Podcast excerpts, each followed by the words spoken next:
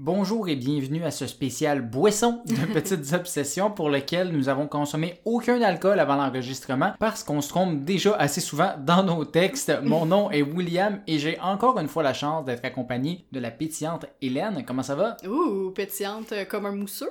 Exact. T'as vu mon petit euh, jeu de mots du jour? Euh, donc, euh, ça va? Ben oui. Ben oui, je ça sais va. pas si t'as répondu ou pas. Non, en effet, j'ai pas répondu. T'as juste écoute, dit pétillante. Je te que- voyais euh, sur une lancée. Non, ça va super bien, surtout que, bon, on n'a pas pris d'alcool, mais avouons-le, on s'est pris un cappuccino glacé. Rempli d'énergie pour enregistrer. Ouais, rempli d'énergie, de sucre, d'espresso, de caféine, tout. Fait que peut-être ça va aller plus vite, justement. Peut-être, peut-être. Donc, euh, on n'a pas pris euh, une certaine drogue, mais on en a pris une autre. Donc, aujourd'hui, ben, comme j'ai dit, on va parler d'alcool, mais surtout de l'effet de celui-ci sur nous. Donc, Hélène, toi, de quoi tu vas nous parler plus précisément? Mais moi, je vais parler du lendemain de veille, en fait. Comment ça se passe dans notre corps et surtout si, en vieillissant, c'est plus difficile de se remettre d'une cuite. Hein? On a entendu ça un petit peu, mais est-ce que c'est vrai? Moi, mon expérience personnelle me dit que clairement que oui, mais j'ai hâte de t'entendre sur le sujet. Je t'avoue que la mienne aussi. Moi, de mon côté, je vais répondre à deux questions. Est-ce que certaines boissons alcoolisées nous affectent différemment et pourquoi certaines personnes sont plus joyeuses tandis que d'autres sont tristes et certaines sont agressives sous l'alcool? Mais bon, avant toute chose, let's drop the beat! Oh yes! Il y a un avion en plus. C'est le base. Drop the beat.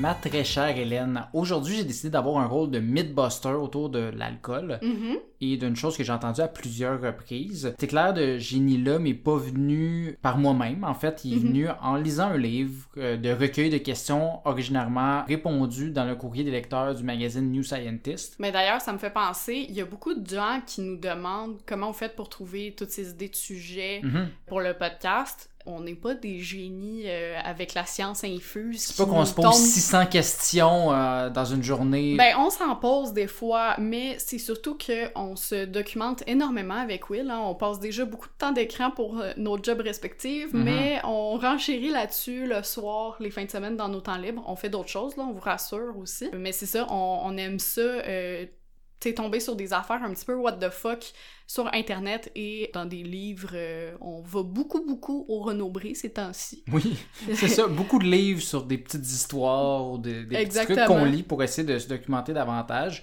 C'est déjà quelque chose que je faisais avant le podcast, puis que mené au podcast, mais on en fait davantage, on a beaucoup plus de lecture aujourd'hui euh, Ouais, qu'avant. ouais, ouais. Puis ça, euh, dans le but de ben, vous culturer, hein, comme on dit en bon québécois. Divertissez. Et vous divertissez et euh, vous éducatez. Voilà. exact. Donc, cette question-là que j'ai eue dans un livre, Oui. ben, même si elle ne vient pas de moi, elle demeure très intéressante, puis je voulais en savoir davantage. Donc, j'ai creusé le sujet pour venir avec l'information sur quelque chose que j'ai entendu dire à plusieurs reprises dans un contexte de consommation de boissons alcoolisées. Je vais te dire des phrases que tu as probablement déjà entendues Ouais. euh, à quelques reprises dans ta vie. Euh, soit, par exemple, « Ah, moi, je bois plus de fort, ça me rend trop agressif » ou « Si je bois trop de vin, je deviens vraiment émotive » ou « Je suis tellement plus relax quand je bois une bière ». Comme si le type d'alcool que tu buvais allait avoir un effet sur ton humeur. Ouais, ben j'ai peut-être moi-même déjà dit quelques-unes de ces phrases-là. Ah oui, Quoique, comme... moi, il y a un rien qui me rend émotive et qui m'endort surtout. L'alcool m'endort Ouais. énormément. Moi, je dois avoir dit plus des choses comme « Ah, moi, je suis tellement plus étourdi quand je bois du mousseux » ou Ouais. Ah, euh, T'as plus mal à la tête quand tu bois du vin, mettons. Exact. Des choses comme ça, ouais. Donc, des cons un peu... Euh, ça- des cons c'est pas un verbe qui existe, mais garde, hein, euh, on va Hey. On est là pour euh, éducater et euh, inventer des Hey, ça mots va pas aussi. bien nos verbes euh, aujourd'hui. Euh, Je le répète, ma job, c'est d'être spécialiste des mots, entre autres. C'est ça. T'as laissé ton cerveau au travail pour cet enregistrement. Hey, regarde, on est dimanche en ce moment, Ouais, fait que ça. je suis en congé. Parfait. Donc, pour répondre à cette question-là, il y a un premier élément à considérer. Euh, C'est-à-dire que, à moins de t'être retrouvé dans la ville de Malia en Crète, où l'on t'offre trois consommations pour 8 euros dans des bouteilles non identifiées pouvant potentiellement te rendre aveugle car elles contiennent du méthanol industriel, exemple ici complètement fictif, non basé sur un fait vécu en 2019 par un de nos animateurs ici présents. Chance Animateur, je tiens à le spécifier, et non animatrice. Ah, ah, j'ai rien dit. Moi, euh, je laisse le doute planer. Mhm. Euh, chance est d'admettre que quand tu bois un verre d'alcool, ben tu bois de l'éthanol. Hein? Oui, On, on s'entend que tu boives de la bière, du rhum ou le vin maison de ton oncle Gaston qui goûte le vinaigre, ce qui te saoule, c'est de l'éthanol. Hum, du bon balsamique. Ah ouais. Ouais. Bon, petit cours de biologie rapide. Ok. Ici, euh, quand tu bois ton pina colada, l'alcool, ça passe normalement par ta bouche. Oui. hein, on est d'accord sur cette partie-là. Mais quoi que, il y a des hurluberlus qui mettent ça dans le compacteur à déchets, hein, comme Exact. on avait discuté dans l'épisode d'Halloween, si je me trompe Je sais pas. plus dans quel épisode, mais effectivement, on en Je pense parlait. avec les sorcières, fait que ça, ça Ouais, doit être euh, exactement. Donc, là, on va parler du processus normal de consommation d'alcool. Oui. Donc, ça passe par la bouche, descend rapidement vers l'estomac, puis se rend dans tes intestins. Mhm. Pendant ce doux processus sur le bord de la plage, une partie de cet alcool est absorbée directement dans les parois de la bouche et l'œsophage, puis une partie passe à travers les parois de l'estomac et le reste est absorbé par les intestins, mais principalement par le petit intestin. C'est d'ailleurs pour ça que l'alcool kick in plus rapidement lorsqu'on n'a pas préalablement mangé au buffet de l'hôtel. Ouais. Euh, Lorsqu'il n'y a pas ou peu de nourriture dans l'estomac ou l'intestin, ben il n'y a pas de barrière qui ralentisse le chemin du liquide de partir dans ton corps. Mhm. Il y a donc accès plus facilement et rapidement aux parois de l'intestin. Il se ramasse plus vite dans ton sang. Donc, Ouais. c'est vraiment pour ça que tu vas te saouler plus vite. Effectivement, j'en parle même, euh, mais avec mes propres mots euh, tout à l'heure. Fait que Bon, ça va être On intéressant. va se retoucher euh, euh, un peu. Je me doutais qu'on allait toucher un peu à la même partie, mais c'était nécessaire pour aller où ce que je voulais aller. Ouais, mais regarde, on va tester les connaissances des gens. Si, mettons, ils écoutent l'épisode en deux parties, parce que des fois, nos épisodes sont quand même longs. Fait que On sait pas. peut-être que, Euh, tu sais, ils vont s'en souvenir. je sais pas si tu y touches, mais euh, le ventre vide, Mhm. l'entièreté d'une consommation, tu sais, de Ouais. une seule consommation, là, ce qui est recommandé par euh, les annonces euh, euh, du gouvernement, ça peut être absorbé en moins de 30 minutes dans un estomac euh, relativement vide, Ouais. tandis que ça peut prendre jusqu'à 90 minutes si tu as mangé. Ok, je savais pas ça par contre. important de prendre votre bar tendre de pre-drink. Euh, du coup, quand on boit de l'alcool, ben, ça va dans le sang, puis ça se propage donc dans toutes les parties du corps et pénètre dans tous les tissus contenant de l'eau, donc le cerveau, les poumons, le foie, surtout parce que ben, il y a des, beaucoup de vaisseaux sanguins dans cette partie-là de notre corps, fait que c'est ça qui Mhm. fait que ben, on est étourdi assez vite euh, dans le coco. Donc, ceci est le processus qui se passe peu importe ce que tu commandes quand tu vas au shaker. Il n'y a pas un chemin différent pour les mojitos ou les shots de vodka. Malgré tout, bien que le processus soit le même, peu importe ton drink, donc ton corps va l'absorber de la même façon, peu importe c'est quoi, parce que c'est tout de l'éthanol, il y a quand même une différence de réaction du corps selon le pourcentage d'alcool de ton drink.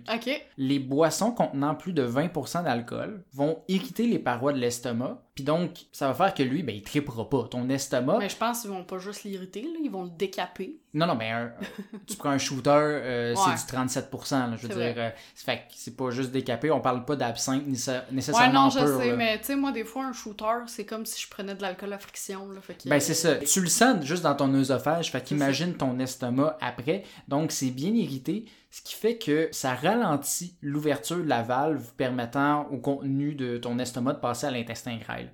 Le sphincter. Exact. Donc, c'est pour ça qu'on va observer souvent un délai quand on prend des shooters avant de ressentir l'effet, parce que c'est ton estomac qui se referme, qui se resserre, puis que c'est un peu plus long le processus. Donc, c'est pas que la tequila a un effet différent sur ton corps, puis va frapper plus tard plus qu'un autre alcool, mais tout simplement, ben, parce que ta tequila, tu vas la prendre d'un coup, puis elle sera pas mélangée avec autre chose que de la lime, du sel puis de la bave.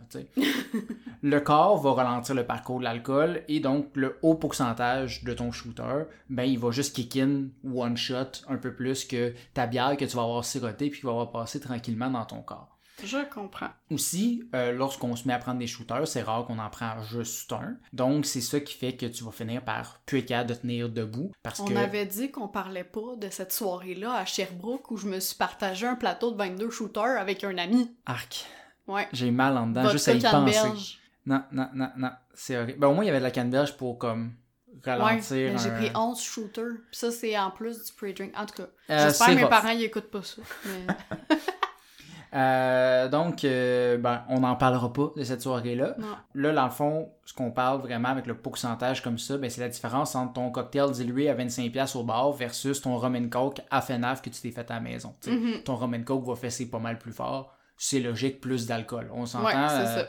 euh, c'est euh, basic euh. Surtout qu'on n'a pas tous la même notion du half and half. Ouais, mettons. des fois, c'est un trois quarts, un quart. là, Ouais, ça. Mais si on revient au shooter de tequila, ben c'est vraiment un mythe que la tequila frappe plus fort parce que, mettons, de la vodka puis de la tequila, c'est vraiment le même pourcentage d'alcool. Fait que tu prends des shooters de tequila ou des shooters de vodka, ça va être exactement le Ouais. même résultat dans ton corps. Donc, tequila bang bang is just a myth. Ok. Donc, euh, voilà. Mais de toute façon, je pense que c'est du monde, mettons, qui. Mettons, ils ont pris tellement de tequila une soirée qu'ils ont été malades. Ben, c'est parce qu'ils prennent back-to-back. C'est comme j'ai pas d'effet, puis à un moment ils vont juste tomber. Puis là, c'est ça. Puis là, juste le fait d'y repenser. Mais je veux dire, moi, c'est la même chose avec le tartare. À un moment donné, j'en ai mangé dans un restaurant, j'ai été malade comme ça se peut pas.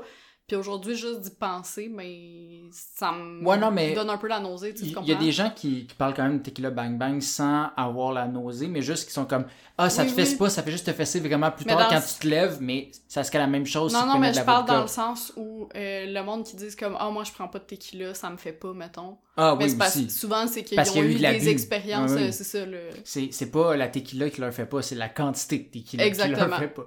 Euh, par contre, tu sais, justement, il y en a qui disent Ah, ben, tu sais, moi, je suis tellement plus sur le party en prenant de la tequila, puis c'est hot, puis Mhm. c'est bon, puis j'ai- j'aime mieux boire ça que de boire une bière. Fait que qu'est-ce qui fait que les gens disent avoir un effet différent selon le type d'alcool qu'ils boivent? Ben, parlons d'abord des effets de l'alcool sur le corps, de Mhm. façon générale. Mais l'alcool affecte plusieurs neurotransmetteurs qui jouent un rôle dans l'humeur. L'alcool, ben, ça inhibe, entre Mhm. autres, euh, les récepteurs de glutamate qui a pour effet de relaxer tes muscles. Ça affecte aussi les récepteurs sensibles à l'acide gamma-aminobutyrique Oui, qui résulte en réduction de l'anxiété. Puis aussi, ben, l'alcool, ça fait accroître la production de dopamine, peu importe le type de drink que tu vas boire. Par rapport à l'anxiété, euh, j'ai vu un néologisme, euh, je sais pas si euh, tu l'as vu aussi ou si t'en parles, mais le anxiety, donc le néologisme anxiété et hangover. Non, Comme parce que je t'ai laissé la partie hangover. Oui, non, Ah! non, je sais, mais tu sais, j'en parle pas vraiment, là, moi, mais euh, juste de les personnes qui sont anxieuses, comme tu dis, ça va, ça, Ça va juste avoir comme un effet... calmer, puis ça va juste kick Ouais, in le lendemain. Ça va rekick puis on appelle ça le anxiety. Donc Ah. H-A-N-G-X-I-E-T-Y, là, pour euh, les personnes qui veulent se documenter là-dessus. Je trouvais ça quand même très intéressant, étant moi-même une personne anxieuse. Mhm. Puis C'est ça qui va résulter éventuellement des gens qui vont boire jour après jour pour pouvoir calmer Exactement. et ne pas pouvoir avoir cette partie-là d'anxiété. Exactement. Mais bon, Ce qui n'est pas une bonne solution. Soyez au courant. Donc, euh, ensuite, un autre partie qui affecte l'humeur, mais c'est bien entendu la quantité d'alcool consommé. On Oui. est d'accord. Euh, donc, euh, quand le taux d'alcoolémie est bas, les effets généralement ressentis sont l'euphorie, la volubilité augmentée et. Je sais une- pas de quoi tu parles. Moi, quand je prends de l'alcool, je parle pas plus fort que d'habitude. Oh non, non, à peine. Pas plus de mots par minute. Et ça augmente aussi la confiance en soi.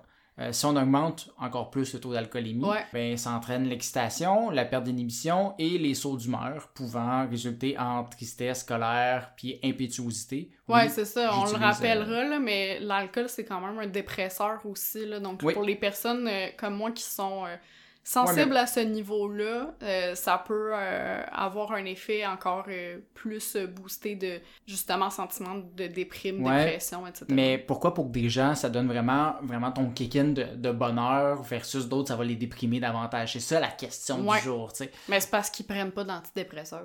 Peut-être. Mais non, mais ça, la, la question est vraiment sur l'alcool en soi. Est-ce que c'est elle qui a un effet euh, différent sur certaines personnes? Donc, l'étape d'après euh, cette partie-là, où ce que tu Mhm. peux avoir les sauts d'humeur, ben, c'est ce qu'on peut qualifier euh, l'étape de larve, c'est-à-dire Ouais. euh, une inertie généralisée, une réponse réduite aux stimuli extérieurs. Mhm. C'est généralement la fin de la soirée, à moins de vouloir se ramasser dans un coma éthylique qui est pleinement atteignable, peu importe le type d'alcool consommé. Fait parce que tu sais, dans le fond, que tu boives trop de vodka, trop de vin, trop de champagne, tu peux te ramasser à moitié mort à terre. Puis Oh oui, facilement. c'est ça. Fait que c'est pas le type d'alcool qui va faire que tu vas te rendre plus sous qu'un autre. C'est c'est juste la quantité d'alcool dans ton sang. On est d'accord. Ouais. Euh, Puis le mélange doit pas aider non plus. Ben, c'est pas une question de mélange, c'est vraiment une question de pourcentage d'alcool dans ton sang. Euh, le mélange, peut-être, ça a un effet sur le hangover le lendemain euh, parce qu'il y a différents trucs, mais vraiment, on parle de pourcentage d'alcool dans le sang. Fait que souvent, dans les mélanges, c'est parce que là, tu vas avoir bu du vin, des shooters, de la bière, fait que là, au final, tu as un total d'alcool qui est vraiment élevé. Fait que c'est vraiment plus ouais, cette partie-là le qui goût en bouche est dégueulasse. Aussi, mais ça, c'est un autre problème, euh, comme euh, aller manger euh, au buffet des continents. tu. Ton haleine, elle aime pas ça. Qu'on appelle aussi affectueusement le buffet des incontinents. Mais bon, ça, c'est une autre histoire. Oh, Madame Jeu de mots. La progression dont je t'ai mentionné euh, ici a du sens pour moi parce qu'on a tous déjà vu des gens passer à travers tous ces niveaux d'alcoolémie, hein, on Oui. s'entend. Mais qu'est-ce qui va affecter l'étape du milieu et résulter au fait qu'on va se sentir différent selon ce qu'on va avoir bu? Euh, ben, c'est tout simplement une question de contexte finalement dans lequel on se trouve quand on consomme ce dit breuvage. La plupart des gens ont tendance à boire différents alcools selon la situation dans laquelle ils se trouvent. Donc, Mhm. on va par exemple généralement boire du vin avec un bon repas, ce qui va résulter en une attitude décontractée. Euh, Ouais. Donc, tu vas te sentir, ah ouais, moi le vin, ça me calme. Tandis que, mettons, les fameux shooters de tequila, ben, c'est vraiment pris à jeun dans un party. Ouais. Fait que c'est sûr que tu fais des liens dans ta tête indirects. C'est pas l'alcool que tu as bu, mais vraiment juste le contexte dans lequel tu le bois qui résulte que ben ça se peut que tu vas être plus hop la vie en buvant de la tequila, mais c'est juste parce que tu bois la tequila dans un party. Tu boiras Ouais. pas à ton souper justement avec ton bon souper, tu vas pas te caler des shooters. Fait que tu vas pas faire les mêmes associations à dire comme ah ben Ah, moi, je vais dans un restaurant 5 étoiles, euh, puis je me prends un plateau de shooter en parallèle. là. ah, c'était ça euh, à Sherbrooke là, dans le Oui, fond oui. c'était un petit souper mondain. Non, Euh, mais c'est c'est drôle que tu dis ça parce que justement, tu sais, mettons, ma mère apprend vraiment un verre de vin, mettons, tous les jours. Puis à chaque fois, sa petite phrase, c'est bon, je me prends un petit verre de vin, j'ai été sage aujourd'hui. Mhm. C'est sa petite récompense. Tandis que mon père, lui, il va prendre un verre de vin en soupant, mais quand il arrive à la maison, il va d'abord prendre une bière parce que Mhm. C'est le moment où, genre, il lit son journal, euh, vraiment, il, il se vide la tête de sa journée. Fait que euh, c'est vraiment Mhm. intéressant ce que tu dis. pour faire du pouce sur ce que tu dis, en fait, l'alcool, ben, le résultat qu'elle va te donner, tu sais, dans le fond, comme dans, dans ton esprit, plus de tristesse, plus de, Ouais. de bonheur, etc., ben, ça va dépendre de l'humeur que tu avais avant de la consommer, tu sais. Euh, si t'étais déprimé avant le party, ça risque d'être plus difficile de sauter de joie comme par magie grâce à tes shooters de tequila, tu sais. Ça risque d'affecter ton drunk mood, là, Yeah. ce que tu as bu. Puis, parlant d'humeur de pré-drink, comme tu dis, certaines personnes ont tendance à choisir le type d'alcool qu'ils vont boire selon leur humeur. Genre ou- ouvrir une bouteille de champagne pour célébrer ou prendre une bière, comme tu dis, ton père pour relaxer après ta semaine de marde.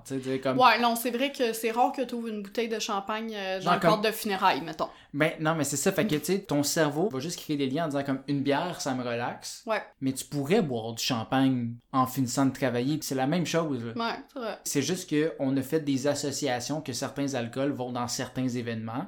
Puis tu vas dire, ben le champagne, ça me rend heureux parce que. Ouais. Mais de surtout qu'il y a plus de bières cheap qu'il y a de champagne Oui, c'est plus facile mettons, à faire, que- euh, boire une bière le, le soir, mais on comprend que c'est comme Mais plus ouais. culturellement qu'on s'est fait un- une sorte d'effet placebo sur euh, le, le type d'alcool qu'on boit. Parce que, tu sais, si par exemple tu te verses une coupe de vin seulement quand t'es déprimé, tu te ramasses en petite boule dans ton bain, c'est pas parce que le vin te rend plus triste, mais juste que tu filais pas. Je te garantis que du whisky t'aurait pas sauvé l'humiliation de ton ami qui doit te laver les cheveux plein de vomi pendant que tu pleures. L'alcool demeure un... C'est une histoire vécue? Non, non, c'était c'était Ok. juste, j'avais une image euh, en tête, là, euh, comme ça. Moi, je ne Je pleure jamais, je suis un homme. Ah, franchement. Euh, Je ne pleure jamais, j'ai pas d'émotion. ah, c'est ça.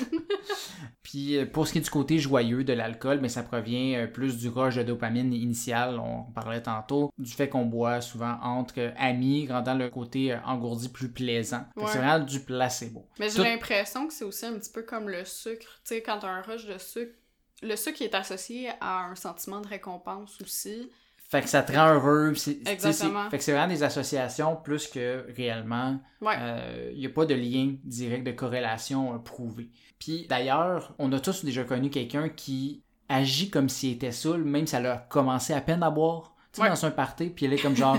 c'est juste qu'elle, son effet placebo a kick in plus vite que Hey. tout le monde.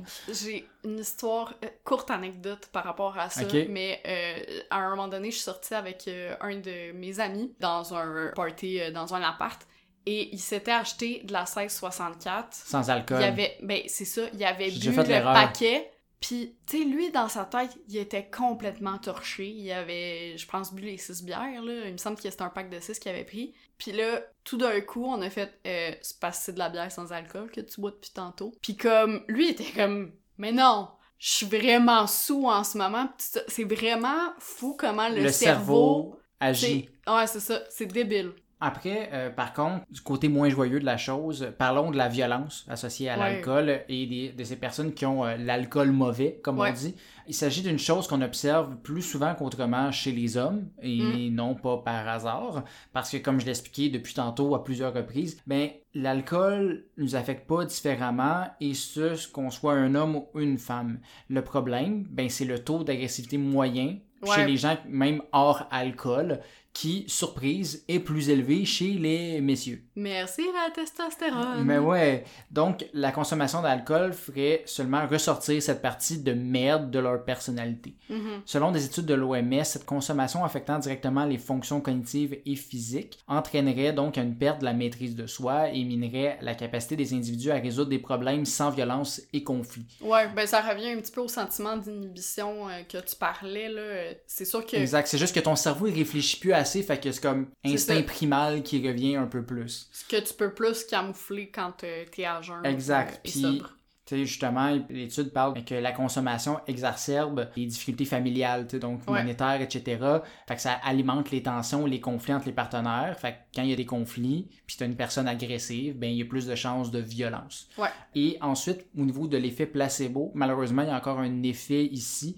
Euh, les croyances personnelles et sociales voulant que l'alcool soit source d'agressivité incitent certaines personnes ayant bu à avoir des comportements plus violents. Fait Ok. que ça a l'effet nuisible aussi de, que les Ouais. gens vont se dire ben c'est normal que je suis violent, j'ai bu. Ouais. Ce qui est complètement fou, mais il y a des gens que c'est comme ça. Ben, il y y a quand même, je pense, un effet d'imitation. Mettons, tu on voit à la télé euh, des personnages violents qui Exact. ont bu, puis qui Ou- sont alcooliques ou de quoi. Ou des gens qui ont vu leurs parents être violents Ouais. avec l'alcool. Mais tu sais, je, je lisais cette semaine une étude justement d'un jouet, mettons, puis on voyait des parents qui euh, étaient violents avec le jouet, puis on montrait ça aux enfants.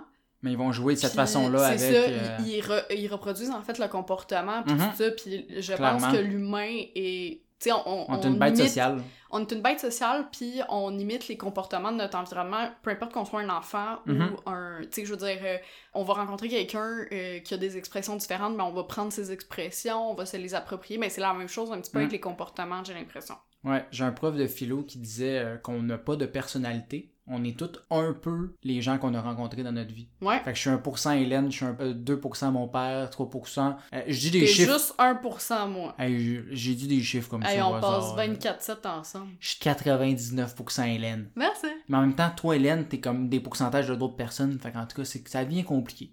Anyway. Et mon dieu. Euh, Pauvre toi, t'es un petit peu ma mère et mon père. ouais. Surtout la partie française. du coup, euh, je vais continuer sur l'agressivité rapidement. Bon, encore une fois, mon imitation française est terrible. Donc, les croyances que je parlais pourraient aussi, selon les mêmes études, puis là, c'est vraiment la partie qui me fascinait, pousser à la consommation d'alcool pour une personne qui a l'intention de commettre des actes violents. ok. Le lien tellement fait dans l'esprit des gens, c'est comme genre, inconsciemment, ils vont Ouais. boire de l'alcool avant de faire un acte violent pour un peu se dédouaner de ce qu'ils avaient envie de faire. Ben, tu sais, on voit souvent, mettons, des gens, euh, des humoristes, mettons, avant d'entrer en scène, ils vont boire un- Mhm. une bière ou quelque chose pour la confiance, diminuer le stress puis tout ça. Moi, mais j'ai l'impression qu'il y a aussi quand même une impression de confiance, justement, qui rentre en ligne de compte là-dedans, Mhm. dans le sens où, tu sais, tu te sentirais pas euh, apte à commettre un acte violent si Mhm. c'était pas de la confiance que t'a donné euh, ton, ton petit boost d'alcool. Exact, exact. La conclusion, c'est vraiment que l'alcool ne rend pas violent, mais c'est plutôt que ces personnes-là, qui ont des tendances plus violentes, devraient plutôt consulter un psychologue plutôt que de s'auto-traiter par l'alcool. Mhm. Rappelez-vous de la phrase suivante, vaut mieux voir un psy qu'être un batteur de femmes. c'est Excellent slogan de Confucius. campagne euh, euh, contre les vax. Quoi? les, les violences à caractère sexuel, mettons, Ah, les violences conjugales, pis ça. Je pensais que tu disais vax, vaccin, je comprenais pas. Non, non. Donc euh, voilà, ceci étant dit, c'est une bonne chose de consulter, même si vous n'avez pas de problème de violence. N'hésitez pas à demander de l'aide si vous avez besoin et consommer avec modération. On veut que vous restiez en bonne santé, Mais moi, je que pense encore. c'est ça que peu importe que tu sois alcoolique ou non, que tu aies des problèmes de boisson, d'agressivité, tout le monde devrait consulter à un moment donné. C'est ça. Pour justement comme pouvoir faire une introspection sur qui il est puis ce qu'il a de besoin dans la vie. Bref, c'était ma petite Mais minute euh, dans tous les cas, ne vous auto-traitez pas avec de l'alcool, ça sera pas une solution long terme, jamais. Mais parlant de modération, je vais aussi modérer mes paroles parce que je pense que j'ai assez parlé, puis il est temps pour moi de laisser ta place pour ta partie et tu vas nous parler justement un peu de modération d'une certaine façon. Euh, ouais, s'il te plaît. Ben voilà.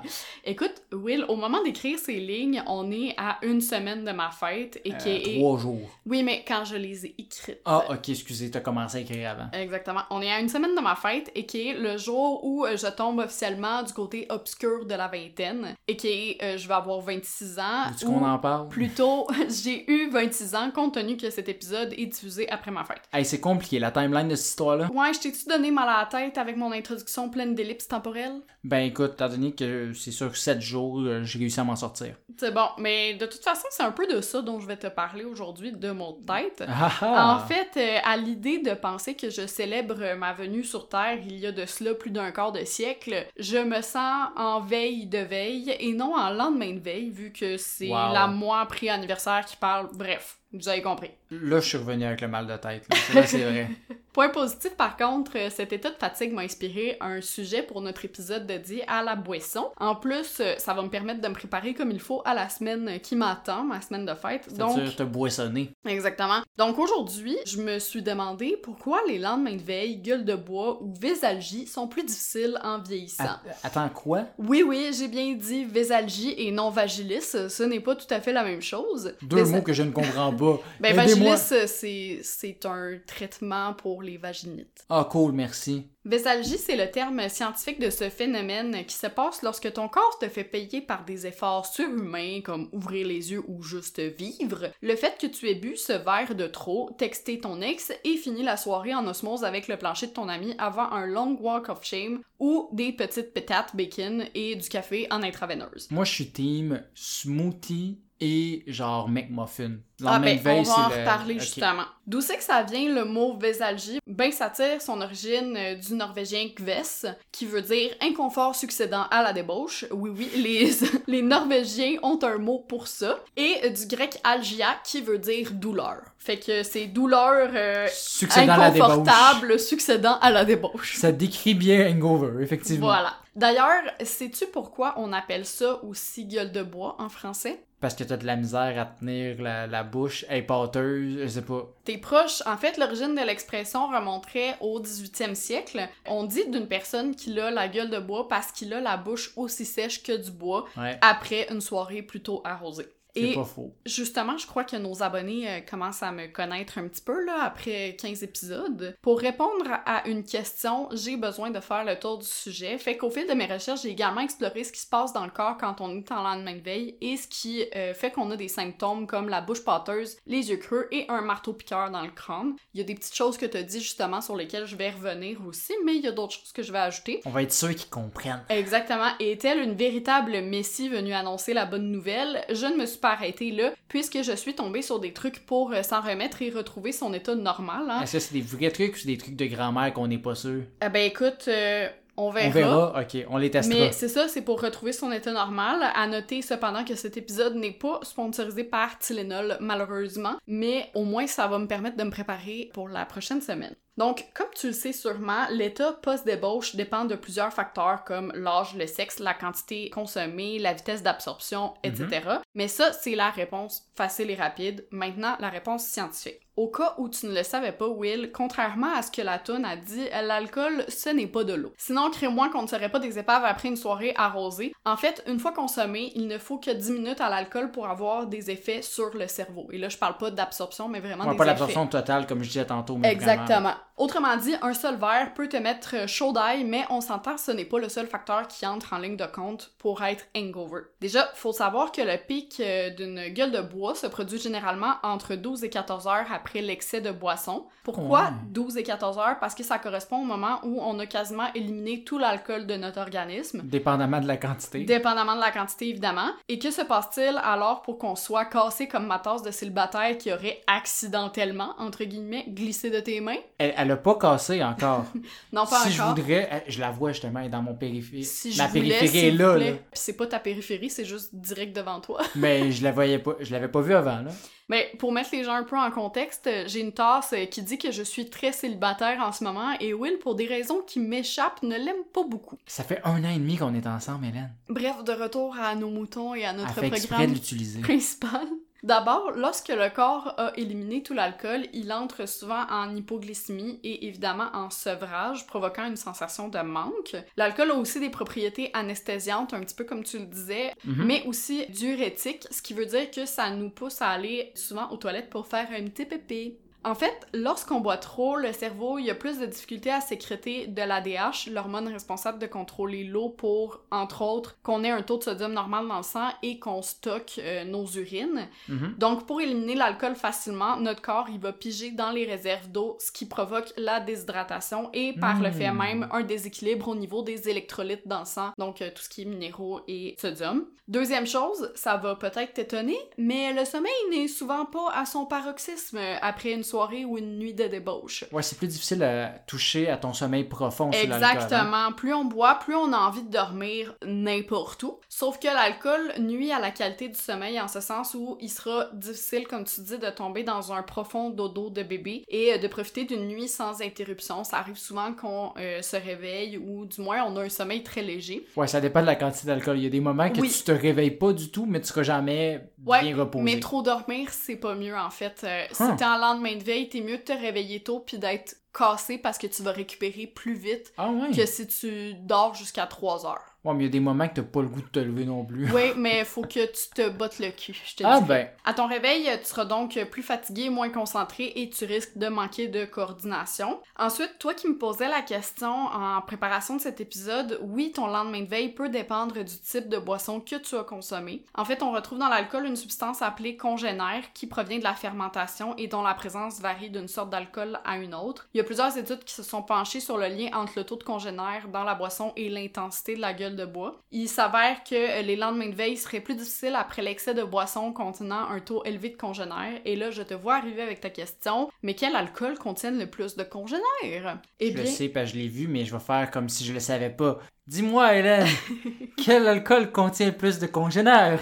Eh bien, ce sont les alcools bruns, donc le whisky, le vin rouge, le brandy, le rhum, etc.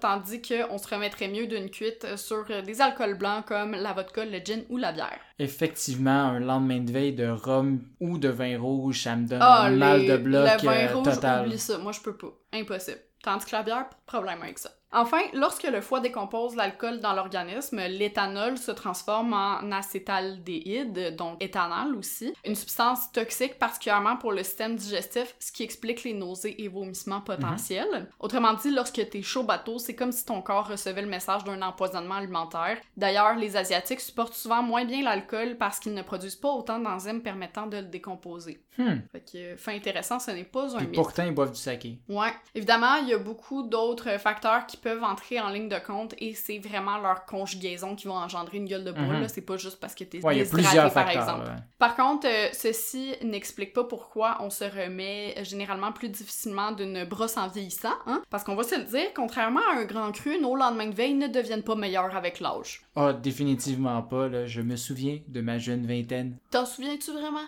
Ben, je me souviens plus de mes lendemains où ce que j'étais capable de fonctionner davantage. Ah, ok. En toute transparence, euh, même la communauté scientifique se l'explique pas encore complètement, Ah, mais il y a plusieurs théories plutôt plausibles qui ont été avancées, puis je vais t'en parler. Première des choses, euh, c'est pas seulement notre âme qui vieillit, mais aussi et surtout notre métabolisme. hein. Fait que tel une petite vieille en marchette, il ralentit au fur et à mesure qu'il avance en âge. Et ça, ça veut dire que euh, le corps euh, prend plus de temps à éliminer l'alcool du sang, ce qui fait qu'on ressent les effets d'un lendemain de veille plus longtemps parce qu'il est plus longtemps dans le corps, tout simplement. Si seulement ça avait le même effet pour la, la durée d'alcool, tu sais, comme mettons, ton effet d'ébriété, tu prends une bière, elle fait un effet plus longtemps, ça Ben, serait cool, ça. Un petit peu quand même. Dans le même ordre d'idée, notre foie aussi devient plus mature et produit moins d'enzymes au fur et à mesure qu'on prend euh, des années de Mhm. vie. L'élimination des toxines est donc plus lente et le taux d'alcoolémie s'élève plus rapidement en plus de durer plus longtemps. Ok. Fait que oui, ton ivresse techniquement est censée durer plus longtemps que dans ta jeune vingtaine.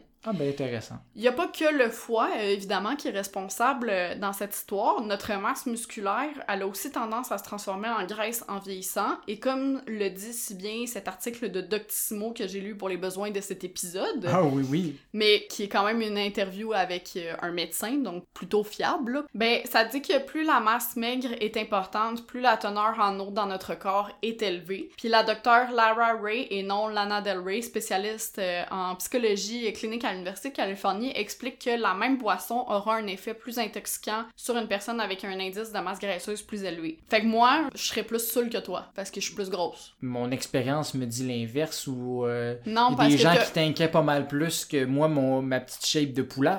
Mais bon, Non, en fait, euh, tout simplement, c'est parce que l'alcool est plus soluble dans l'eau que dans les tissus adipeux. Mhm, ouais, effectivement. Donc, comme la dilution se fait dans une quantité plus faible d'eau pour les personnes qui ont un indice euh, de masse graisseuse plus important, le taux d'alcoolémie reste encore une fois élevé plus longtemps euh, chez une personne plus vieille et euh, donc plus rondelette, disons. Ok, peut-être que c'est juste que j'ai plein d'eau dans le cerveau. Ça se peut. En autant que ce soit pas du sang, là, on s'inquiéterait. Mais il y en a, Oui, mais pas trop. mais il reste dans les vaisseaux sanguins. C'est ça. Ça expliquerait aussi pourquoi on pourrait avoir l'impression, en vieillissant, d'atteindre euh, un état d'ivresse plus rapidement et avec moins de verre que dans nos jeunes années. hein. On a C'est pas juste parce euh, qu'on a arrêté de boire un peu pendant la pandémie. hein. Non, exactement. Puis également, ben, plus on est vieux, plus on a de chance de prendre des médicaments, ce qui fait rarement bon ménage avec euh, de l'alcool, hein, et oblige ton foie à se concentrer non seulement sur la synthétisation de l'alcool, mais aussi du médicament. Hmm. Donc, ce qui fait que l'alcool euh, reste plus longtemps dans ton corps parce que, justement, ton foie travaille Mhm. deux fois plus, et par le fait même, allonge ton hangover. Et si on ose vivre dangereusement en combinant les deux, c'est-à-dire alcool et médicaments, ben alors il y a de fortes chances que la gueule de bois soit plus douloureuse que si on incline niveau médicaments. Mhm. Enfin, il y a aussi le fait qu'avec l'âge, ben tu l'as dit, on slack un peu sur le party, pas juste avec la pandémie. Notre corps, il est plus autant habitué comme on l'était dans le temps des 5 à 8, c'est-à-dire qu'on a tendance à moins boire, que ce soit en quantité ou en fréquence. Donc, on boit moins souvent et moins euh, de Mhm. verre. Sauf que toi-même, tu le sais, plus on approche de la trentaine, moins on ne veut Hey. entendre parler de vieillir. Bla bla bla bla Ouais. bla bla bla bla bla. Attends, écoute, on se saoule donc pour retrouver notre jeunesse le temps d'une soirée, mais on est vite ramené à la dure réalité d'adulte le lendemain. Autrement dit, il y a des études qui ont démontré qu'à l'approche de la trentaine particulièrement, on a tendance à vivre un petit peu dans le déni du temps. Sauf que c'est aussi à cet âge-là, en moyenne 29 ans là, pour être plus précise, que les hangovers sont apparemment les plus difficiles. Fait que bonne chance pour ta Fait prochaine année. 29 ans, c'est pire? C'est Ouais. comme le pic de, de souffrance. C'est juste que, genre, après ça, tu, tu un peu plus pour les Ben, prochaines années? c'est apparemment le pic de souffrance parce que c'est là que le monde sont plus comme Ils vont boire plus Ouais. encore? Faut que je boive plus, j'ai pas d'enfant encore. euh, fait que tu gardes ta consommation d'alcool, mais ton corps plus. Puis après ça, une année après 30 ans, tu fais OK, Ouais. je sais que je dois boire moins. C'est sûr qu'il y a le que fait pour que... l'instant, je suis encore cave. C'est bon. C'est sûr qu'il y a le fait que à 20 ans, t'as pas les mêmes responsabilités que tu pourrais avoir à 29 ans. Tu sais, ça se peut que t'aies des Ouais. enfants, t'as une job, etc. Tandis qu'à 20 ans, ben souvent, en lendemain de veille, Ah tu ouais. peux te permettre d'être euh, allongé dans le lit toute la Début soirée sur vingtaine, euh, moi, tous mes vendredis finissaient en grosse brosse, puis euh, le lendemain, je souffrais un peu, mais c'était pas grave. Tandis que euh, aujourd'hui, ben, Ouais. je regarde mon ménage, puis ça me fait mal en dedans. Mais ne soyons pas si pessimistes, il existe des astuces et remèdes de, de grand-mère, parfois insolites, je te l'avoue, pour se remettre d'une bonne cuite. On le sait tous, boire de l'eau et manger gras avant et après une soirée arrosée, ça limiterait apparemment les conséquences euh, le lendemain. McMuffin. Ouais, ben comme l'adage le dit, mange un McDo, tu resteras un morceau, mange une salade, tu seras malade, hein? Ça aussi, c'est inventé comme euh, ma phrase de tantôt, ça? ou Ben d'après toi, Oui. oui, c'est inventé. Mais c'est quand même vrai que c'est pas conseillé de manger léger euh, avant, euh, avant une bonne soirée bien arrosée. Certains vont prendre du Tylenol ou de l'Advil pour pallier les maux de tête qui s'en suivent, Ouais. mais il faut savoir que l'effet ne sera pas aussi efficace en cas de grosse veillée. Je rentrerai pas dans les détails parce que j'ai à peine ma chimie 1, mais grosso modo, la décomposition de l'alcool et de l'acétaminophène se passe dans la même région du corps, par le foie, euh, ce qui le fait énormément travailler encore une fois et engendre des taux anormalement élevés de certaines enzymes et molécules. Donc, euh, faudra plus de temps à ton corps pour vraiment récupérer, Hmm. puis ça peut même ne pas faire d'effet. Ah ben. Chaque région du monde a aussi ses moyens de surmonter une gueule de bois, à commencer par l'Angleterre et ses fameux English breakfast remplis de protéines et de gras, hein, mhm. les fameux brunch. Mais connais-tu leur véritable spécialité de lendemain de veille? J'ai nommé le sandwich au bacon. Juste du bacon. Pain bacon. Écoute, contrairement à son cousin, le BLT, il est servi chaud et il est composé de deux tranches de pain grillé, de bacon et, si on le désire, de beurre, de ketchup et ou de gravy. Hey, l'Angleterre, sérieusement, réveillez-vous au niveau de cuisine. C'est démoralisant ce que vous faites. Mais écoute, l'université de Newcastle, donc en Angleterre, aurait d'ailleurs affirmé qu'il s'agit du meilleur repas pour se remettre d'une brosse. Ouais, mais moi, je me fierai jamais à l'Angleterre pour tout ce qui est nourriture. En Italie, on coupe un verre de Prosecco avec du jus d'orange, un peu comme en France avec euh, les mimosas champagne. là. Mhm. Par contre, fut un temps où les Italiens mangeaient des pénis de taureau séchés pour se sentir frais, parce que c'est rempli de protéines, euh, vitamines et minéraux. Et apparemment que les athlètes euh, aussi ne juraient que par ça pour leur performance. Ok, mais écoute, euh, good for them. One try this one. Ça, ça a l'air euh, moins en vogue. Non, certes pas appétissant, mais moins en vogue. euh, Mais c'est ça, il fut un temps où euh, ça a vraiment eu euh, sa période de gloire. Ah ben. Au Salvador, on combat le mal par le mal. Hein? Avant la soupe poulet et nouilles, il faut boire une bière pour se mettre au même niveau que la veille. C'est-tu vrai? Ça marche-tu, ça? Pas vraiment, non. Parce que la quantité de gens qui font ça, puis moi, je fais juste regarder la bière, puis ça me lève le cœur. Ça Ben, dépend du contexte, Écoute, mais... selon le, le docteur Alain Vadeboncoeur, qui, qui a commenté euh, justement euh, les, certaines Une chance pratiques, c'est c'est pas conseillé. Ok, fait que ça l'aide pas vraiment, c'est juste parce Non, que tu te C'est ressoules un juste peu parce que tu te remets dans un état, tu coupes ton sevrage en fait. Ouais. Fait que ça va t'enlever dire, les hey- effets, mais ça fait juste les repousser en fait. Ouais, non, c'est c'est comme de dire que, ben là, t'as de la misère à te mettre de l'héroïne, continue à en faire. Ouais. En Russie, les gens vont ingurgiter un bouillon d'épaule de bœuf euh, concentré, combiné à un, deux ou trois verres de vodka ou de bière et une petite séance de sauna. J'aime quand même mieux l'épaule que l'autre bout, là. Ouais, mais là-dessus aussi, je suis pas certaine pour le sauna. Il me semble que tu es ta vie quand tu viens de boire de Ah, l'alcool. mais ça fait du bien quand même quand tu réussis un peu à ouais, mais sortir t'es les déjà toxines. déshydraté. Ouais, non, ça c'est sûr que c'est absolument terrible, mais ça peut aussi t'aider à vomir probablement. Probablement. Ah, En Estonie, on utilise aussi la vodka, mais pas de la même façon. Les gens imbibent leur bas de vodka avant de les mettre à leurs pieds, de boire un thé brûlant et d'aller sous les couvertes pour, encore une fois, bien suer tout l'alcool ingéré. Ça, c'est clairement un truc de grand-mère, définitivement. Je connais, euh, c'est sûr qu'il n'y a aucun petit jeune de 16 ans qui fait ça, là. Ben non, mais les jeunes de 16 ans, de toute façon, tu peux pas leur dire quoi faire, ils sont trop rebelles. Eux, ils vont avoir les bas pleins de vodka, mais non volontairement. Effectivement, ils ont juste pilé euh, dans la flaque qui est tombée la veille. En Pologne, on se contenterait du jus de cornichon pour dégriser. Va savoir quelle propriété spéciale a la saumure, mais apparemment que c'est la tendance. C'est la même catégorie que boire un 7-Up. Ouais. À Porto Rico, on suggère de couper un citron en deux et non pas de le manger, mais de le frotter sur tes aisselles pour faire disparaître les effets post-débauche. Yeah, right. Apparemment que c'est magique. Ouais, ouais. Encore une fois, effet placebo. Euh, Convaincu. Mais moi, je me dis, c'est pour être plus frais quand t'as un rendez-vous dans 25 minutes puis que sens encore la robine. Sors la guenille puis du savon, ça va aller, là. Ouais, mais écoute, si t'as pas de savon, mais que t'as des citrons sous la main, hein. Oui, ça, c'est des situations qui m'arrivent tout le temps. Je suis comme, voyons, il manque de savon, mais il y a des citrons partout. Ah. When life gives you lemon. Euh, Ouais. En Hongrie, on prend un verre de brandy dans lequel, euh, tiens-toi bien, on a mis des crottes de moineaux. J'ai beaucoup de questions. Comment qu'on fait pour récupérer des excréments d'oiseaux? Niveau parasite, c'est pas un peu problématique? Et ne serait-ce pas là la recette parfaite d'une future pandémie? Bref, je suis pas sûre. En même temps, j'imagine que c'est une bonne technique pour régurgiter son mal-être. Ah, ça, c'est sûr que ça doit t'aider. Ouais. Et, Ah. et en Mongolie, finalement, on mangerait des œufs de mouton confits dans du jus de tomate. Le fructose présent dans ce dernier aiderait à éliminer l'alcool plus rapidement. Ok. Par contre, pour les œufs de mouton, euh, je sais pas le pourquoi du comment, je l'ai pas trouvé. Je sais juste qu'ils mangent des œufs de mouton. Je suis surpris que ça existe sur le marché, mais bon, écoute. euh, Ben, c'est en Mongolie, je veux dire, il y a beaucoup de choses qu'on consomme pas en ouais, Amérique du. Nord qu'on consomme là-bas. J'aime mieux mon McDo. Ouais, moi aussi. Bref, euh, nous voilà avec euh, plein de belles idées pour une prochaine brosse, mais je tiens à le rappeler, la modération a bien meilleur goût. Mhm. Sauf évidemment si on parle de notre podcast. Alors là, vous pouvez consommer nos contenus comme bon vous semble à toute heure de la Sur journée. repeat. Ouais, et surtout plein de plateformes parce que oui, on est sur Facebook, Instagram et TikTok où on vous propose toujours plus de contenus qui joignent le futile à l'agréable et ce, sans mot de tête, du moins on l'espère. hein. Mhm. N'hésitez pas à nous encourager en vous abonnant et en nous suivant sur euh, vos plateformes d'écoute préférées et nos réseaux sociaux. Ça nous ferait bien plaisir et ce serait un fabuleux cadeau d'anniversaire pour moi. Surtout si vous une note de 5 étoiles. Oui, à la prochaine. Bye bye.